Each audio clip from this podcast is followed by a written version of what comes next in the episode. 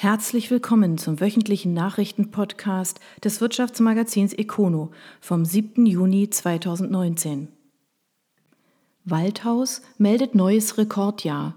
Erstmals meldet die Brauerei aus dem Südschwarzwald mehr als 100.000 Hektoliter Bierabsatz. Weinheim. Die Schwarzwälder Privatbrauerei Waldhaus ist im vergangenen Braujahr deutlich gewachsen.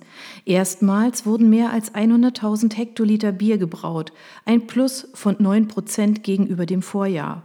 Beim Umsatz liegt die Brauerei sogar um 12 Prozent auf 12 Millionen Euro zu. Zum Gewinn macht Waldhaus keine Angaben. Unser Wachstumstreiber in der 15 Produkte umfassenden Angebotspalette ist nach wie vor das Diplompilz, gefolgt von den unfiltrierten Spezialitäten und Weizenbieren, sagt Brauereichef Dieter Schmidt. Einen erfolgreichen Einstand feierten die Mitte des Jahres eingeführten Naturradler Süß und Sauer. Aus dem Stand haben sie die Verkaufszahlen des Vorgängers verdoppelt. Schmidt führt das Unternehmen in vierter Generation. Unser Augenmerk liegt nicht auf bedingungslosem Wachstum, übertriebener Wertschöpfung oder dem Gewinn von Marktanteilen. Es ist unser Qualitätsanspruch, der uns vorantreibt, und unsere Kunden belohnen uns mit ihrer Treue dafür, sagt er. In den beiden zurückliegenden Jahren hat Waldhaus gut 3,3 Millionen Euro in die Erweiterung investiert, etwa für eine neue Füllanlage. Auch die Belegschaft wächst. Waldhaus beschäftigt aktuell 50 Mitarbeiter. Wirt macht's rund um die Uhr. Mit einem neuen Ladenkonzept geht der Schraubenkonzern gegen das Internet an. Künzelsau. Das Internet ist immer offen, 24 Stunden am Tag, sieben Tage die Woche. Wem Sonntagnacht um drei Uhr einfällt, dass er eine neue Schraube braucht, der kann es schnell erledigen. Der Schraubenkonzern Wirt weitet nun sein rund um die Uhr Angebot aus. Allerdings nicht mit einer neuen Version seines Webshops, sondern mit neuen stationären Geschäften, die Tag und Nacht geöffnet haben. Vor gut einem Jahr gab es den ersten Laden in Föhringen. Mittlerweile hat Wirth eine Handvoll Niederlassungen von Wirth 24 am Start. Noch in diesem Jahr sollen 30 bis 50 weitere eröffnen, berichtet der Immobiliendienst Thomas Daly und bezieht sich dabei auf Unternehmenskreise. Damit würde das Angebot zu einer relevanten Größe im Vertriebsnetz von Wirth. Deutschlandweit betreibt Wirt 450 stationäre Geschäfte. Wenn die Informationen von Thomas Daly zutreffen, würde bis zum Jahresende also jedes zehnte Geschäft zu Wirt 24 zählen. Offen ist dabei, ob es sich um neue Standorte handeln wird oder ob bestehende Niederlassungen einfach umgerüstet werden. Auch die Folgen für die Mitarbeiter hat Wirt bislang nicht adressiert. Arbeitnehmerrechte sind ohnehin ein Thema, bei dem der Weltmarktführer Wirt noch in der Kreisliga kickt. Erst vor wenigen Tagen wurde beschlossen, dass das Unternehmen einen eigenen Betriebsrat bekommt. Zum ersten Mal in seiner Geschichte. Das Gremium für den Konzern mit 7200 Beschäftigten dürfte auf 35 Mitglieder kommen. Aktuell laufen die Vorbereitungen für die Wahl. Kirchzarten, Testo-Tochter plant schon die nächste Erweiterung. Das Unternehmen wird in diesem Jahr 20 Jahre alt und wird erneut Millionen investieren. Kirchzarten. Es ist eine echte Erfolgsgeschichte aus dem Schwarzwald mit Etappen in Lenzkirch, Titisee-Neustadt und Kirchzarten. Sie erzählt vom weithin bekannten Messtechniker Testo und seiner flügge gewordenen Tochter. Testo gehört zu den größten industriellen Arbeitgebern im Schwarzwald, besonders wenn man Schwarzwald im engeren Sinne sieht und die Städte in den Tälern oder der Ebene, also Freiburg, Waldkirch und Schwanau, vernachlässigt. Testo-Wurzeln liegen hingegen in Lenzkirch und das Unternehmen hat gerade verkündet, dass die Firmenzentrale nun offiziell nach Titisee-Neustadt umzieht. Beides ist Schwarzwald pur, Schneeschippen von September bis April inklusive. Vor 20 Jahren hat Testo sein Dienstleistungsgeschäft, in dem es vor allem ums Kalibrieren der Messgeräte geht, in eine eigene Gesellschaft ausgelagert, die Testo Industrial Services, kurz TIS oder TIS. Die Firma ist in Kirchzarten zu Hause, quasi dem letzten Ort, bevor die Berge richtig losgehen. Mittlerweile ist TIS selbst ein kleiner Riese geworden. Am Anfang hatte die TIS weniger als 20 Beschäftigte. Im März meldete sie, dass sie ihren tausendsten Mitarbeiter eingestellt hat. Aktuell wird die Belegschaft mit 1074 gezählt, das sind 100 mehr als ein Jahr zuvor. Der Umsatz ist in dieser Zeit von 83 auf 94 Millionen Euro gestiegen, ein Plus von 13 Prozent. Der nächste Meilenstein, 100 Millionen Euro Umsatz, ist nur mehr eine Frage der Zeit. Knapp die Hälfte der Belegschaft ist in Kirchzarten zu Hause. Dieser Erfolg wirkt. In Kirchzarten, wo das Unternehmen schon mehrfach erweitert hat, laufen gerade die Planungen für die nächste Erweiterung. Der Architekt Klaus Werle aus Gutach, der zuletzt etwa für AHP Merkle oder Kranz Film neue Gebäude geplant hat, soll dem mittlerweile zum Campus gewachsenen Stammsitz die nächste Facette hinzufügen. Details etwa zur Gebäudegröße oder der Investitionssumme gibt TIS noch nicht preis. Sicher ist, die Ausgaben werden wieder in die Millionen Euro gehen. Bezüglich des Erweiterungsbaus laufen gerade die letzten Abstimmungen, sagt TIS-Sprecherin Julia Senft. Mit dem Neubau im Gewerbegebiet Fischereien in Kirchzarten wollen wir die Fläche erweitern. Kästenholz auf der Überholspur. Die deutsche Tochter des Schweizer Autohändlers ist auf Wachstumskurs. Freiburg. Der Mercedes-Händler Kästenholz hat seinen Umsatz in Deutschland im vergangenen Jahr um fast 12 Prozent auf 212,4 Millionen Euro gesteigert. Das gab das Unternehmen jetzt bekannt. Ihren Hauptsitz hat die Firmengruppe in Basel. In Südbaden hat Kästenholz fünf Standorte. Motor des Erfolgs war auch das Geschäft mit Nutzfahrzeugen. Der Absatz von Transportern und LKWs seit 2018 um 20 Prozent gestiegen. Allerdings macht diese Sparte nur einen schmalen Teil des Gesamtgeschäftes aus. So hat Kästenholz 2018 in Deutschland fast 5200 Fahrzeuge verkauft. Der Nutzfahrzeuganteil liegt dabei unter 10 Prozent. Das Unternehmen hat seine Belegschaft im Vergleich zum Vorjahr deutlich vergrößert. Gegenüber 2017 wurden 26 neue Arbeitsplätze geschaffen. Nun arbeiten etwa 430 Menschen im Unternehmen, darunter auch 52 Azubis. Von Rottweil nach Tennessee. Aufzugssparte von ThyssenKrupp stärkt ihre US-Präsenz. Rottweil. Der Stahlkonzern ThyssenKrupp übernimmt die Aufzugssparte der Nashville Machine Company. Bislang war Nashville Machine Elevator, NME, ein exklusiver Vertriebspartner des deutschen Konzerns. Das Aufzugsgeschäft des Stahlkonzerns kennt man im Südwesten vor allem wegen seines spektakulären Testturms in Rottweil. Alle 130 Mitarbeiter von Nashville Machine Elevator werden übernommen. Zum Kaufpreis gibt es keine Angaben. Der Standort wird als weitere Niederlassung im Südosten der USA in den Konzern integriert. ThyssenKrupp ist hier bereits in Knoxville, Chattanooga und Memphis vertreten.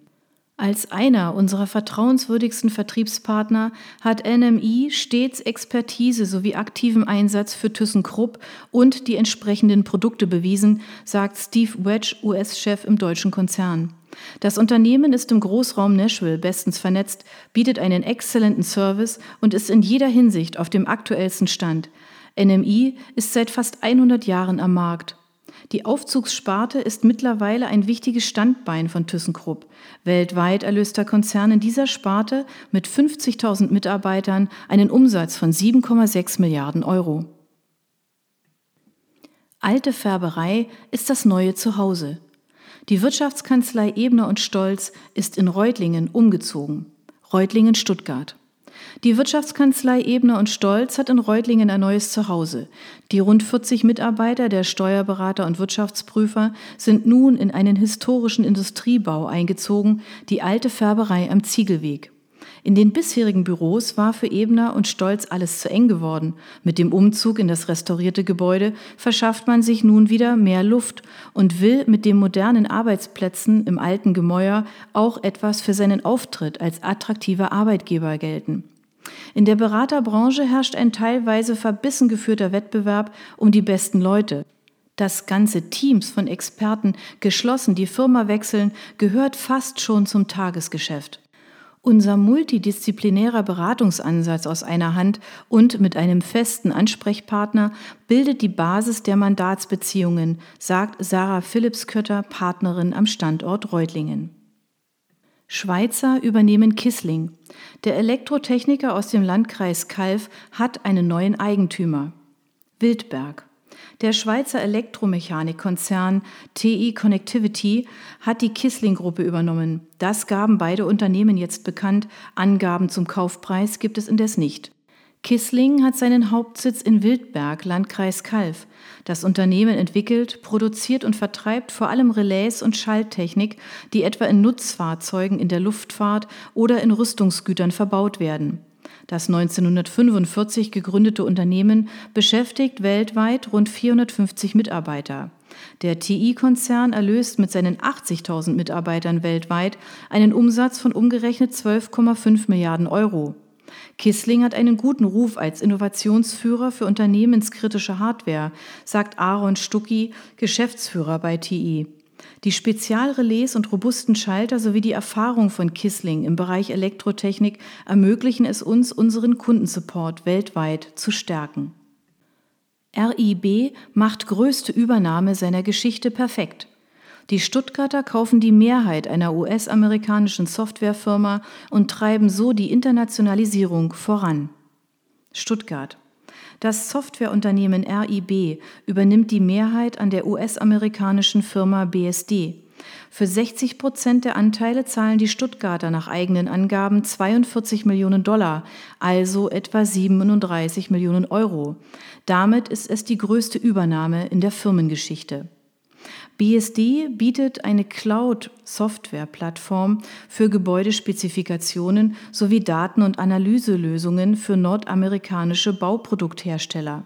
Mit 40 Prozent bleibt das Management von BSD um den CEO Christopher Anderson, Executive Chairman Ian Melville und Chief Innovation Officer Errol Woolford an dem Unternehmen beteiligt. BSD stellt amerikanischen Architekten, Ingenieuren, Projektentwicklern, Investoren und Baustofflieferanten eine Cloud zur Erarbeitung der technischen Baubeschreibung und Definition von Produkten und Bauleistungen zur Verfügung. Hersteller können ihre Produkte in der Cloud in den Baukatalog aufnehmen. Pro Monat werden etwa 4000 neue amerikanische Bauprojekte auf der Plattform gelistet. Die Investition in BSD unterstreicht das starke Engagement des RIB-Konzerns auf dem US-amerikanischen Markt, sagt Thomas Wolf, CEO der RIB-Gruppe. Das bisherige Management soll auch weiter an Bord bleiben. Investor übernimmt Südbadischen Gewerbepark. Das vier Hektar große Areal liegt nördlich von Freiburg. Teningen. Der Technologiepark Teningen hat einen neuen Besitzer. Der Gewerbepark im Herzen der südbadischen Kleinstadt wurde nun verkauft. Wie der Immobiliendienst Thomas Daly berichtet, zahlt der Investor Sirius Real Estate 6,5 Millionen Euro für das 43.000 Quadratmeter große Areal. Auf dem Gelände sind laut Sirius aktuell sieben Unternehmen ansässig. Darunter sind Delta Energy Systems, der Kondensatorbauer Fraco und der deutsche Ableger des kanadischen Medizintechnikers Thorasys. Die gesamte Mietfläche beträgt etwa 20.000 Quadratmeter und ist zu 88 Prozent belegt. Dem Investor stehen so jährliche Mieteinnahmen von gut einer halben Million Euro zu. Bisher hatte das Gelände dem Schweizer Technologiekonzern Ascom gehört. Die Schweizer hatten sich 2003 aus der Stadt am Kaiserstuhl zurückgezogen. Sirius hält sich die Option offen, auf dem Gelände zu erweitern. Aktuell sei eine Erweiterung von 2000 Quadratmetern möglich, heißt es. Bertrand investiert 80 Millionen Euro. Trends wie Elektromobilität oder autonomes Fahren spielen dem Konzern in die Karten. Eningen. Der Technologiekonzern Bertrand hat seinen Umsatz im ersten Halbjahr des laufenden Geschäftsjahres um knapp 5 Prozent auf 525 Millionen Euro gesteigert. Doch der technologische Wandel stellt auch den Eninger Konzern auf eine Probe. Darum wird aktuell viel in neue Technologien investiert, der Gewinn stagniert daher. Das liegt zum Teil daran, dass Bertrand seine Investitionen im Vergleich zum Vorjahr deutlich hochgefahren hat. In den ersten sechs Monaten des laufenden Geschäftsjahres wurden bedarfsorientiert 39,5 Millionen Euro in den weiteren Ausbau der Infrastruktur investiert, heißt es in einer Mitteilung des Unternehmens. Das sind 54 Prozent mehr als im Jahr zuvor. Mehr als 15 Millionen Euro habe man allein für Elektromobilität entwickelt. Doch auch im klassischen Autobau investiert man weiter. So haben vor kurzem die Bauarbeiten für ein neues Fahrzeugemissionsprüfzentrum in Tappenbeck bei Wolfsburg begonnen. Dort sollen ab dem nächsten Jahr auch konventionelle Antriebe getestet werden. Doch auch Elektro- und Hybridantriebe sind möglich. Ein weiteres Prüfzentrum soll in Bayern entstehen. Insgesamt wird Bertrand für die neuen beiden Neubauten rund 80 Millionen Euro ausgeben. Bertrand will Hochvoltbatterien von der Modulebene über Hybridbatterien bis zu Batterien für rein elektrische Fahrzeuge unter verschiedenen Klima- und Lastbedingungen funktional absichern. Das Geschäftsjahr beginnt bei Bertrand im Oktober. Zahlen für den Zeitraum bis Ende März wurden jetzt vorgestellt. So liegt der Gewinn mit 23,4 Millionen Euro leicht unter dem Ergebnis des Vorjahreszeitraums. Südwestkonjunktur leidet unter der Industrie. Die aktuelle Umfrage entlang des Oberrheins gebiert ein Sorgenkind. Freiburg. Die Industrie ist weiter das Sorgenkind der regionalen Wirtschaft. Weil vielen fertigenden Unternehmen Aufträge wegbrechen, verliert die Konjunktur in Süd- und Mittelbaden weiter an Fahrt. Dieses Fazit zieht die Industrie- und Handelskammer IHK Südlicher Oberrhein unter ihre aktuelle Stimmungsumfrage, die gestern in Freiburg vorgestellt wurde. Der Index liegt demnach bei 127 Punkten, zwei weniger als zum Jahresbeginn. Während Handel, Dienstleistung und vor allem die Bauwirtschaft weiter starke Werte liefern und zum Teil deutlich zugelegt haben, schätzt die Industrie ihre Situation immer verhaltener ein. Unterm Strich ist die Lage zwar immer noch positiv, doch es geht steil bergab. Gegenüber der vorigen Umfrage verliert dieser Wert in der Industrie 19 Punkte. Nur jedes dritte Unternehmen spricht noch von einer guten oder sehr guten Situation. Bei den Zukunftsaussichten ist der Wert noch schlechter. Lage und Prognose bilden zusammen den Klimaindex der Wirtschaft. Man habe nie gedacht, dass es ewig aufwärts gehen würde, sagt IHK-Präsident Steffen Auer. Doch auch der Lara Unternehmer räumt ein, dass die Industrie das Sorgenkind der Konjunktur ist, nicht nur in der Region.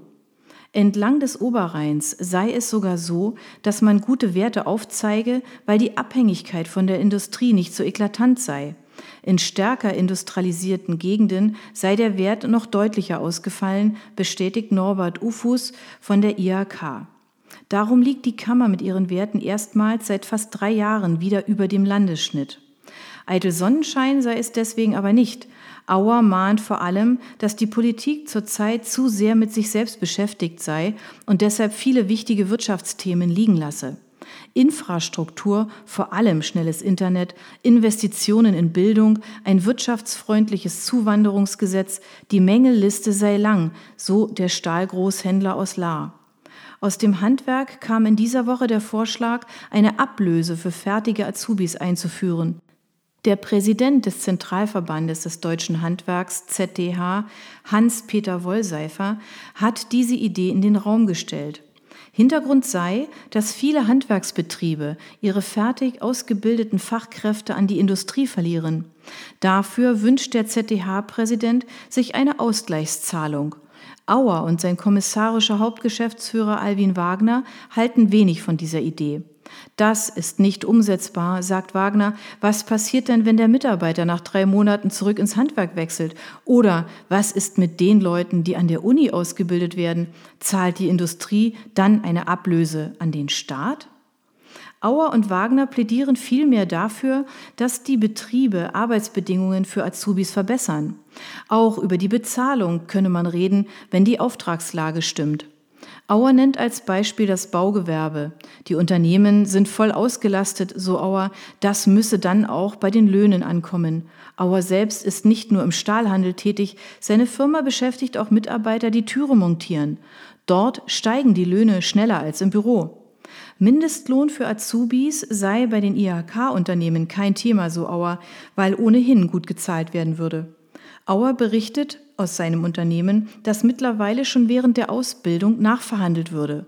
Auch hier hatte das Handwerk sich gegen eine verbindliche Regelung ausgesprochen. Warta investiert 100 Millionen Euro in der Region. Der Batteriehersteller will künftig weit mehr als 100 Millionen Zellen pro Jahr herstellen können. Ellwangen. Der Batteriehersteller Warta investiert. Die Produktionskapazitäten für Lithium-Ionen-Batterien sollen noch einmal deutlich hochgefahren werden. Das gab das Unternehmen jetzt bekannt. Demnach sind vor allem wiederaufladbare Batterien gefragt.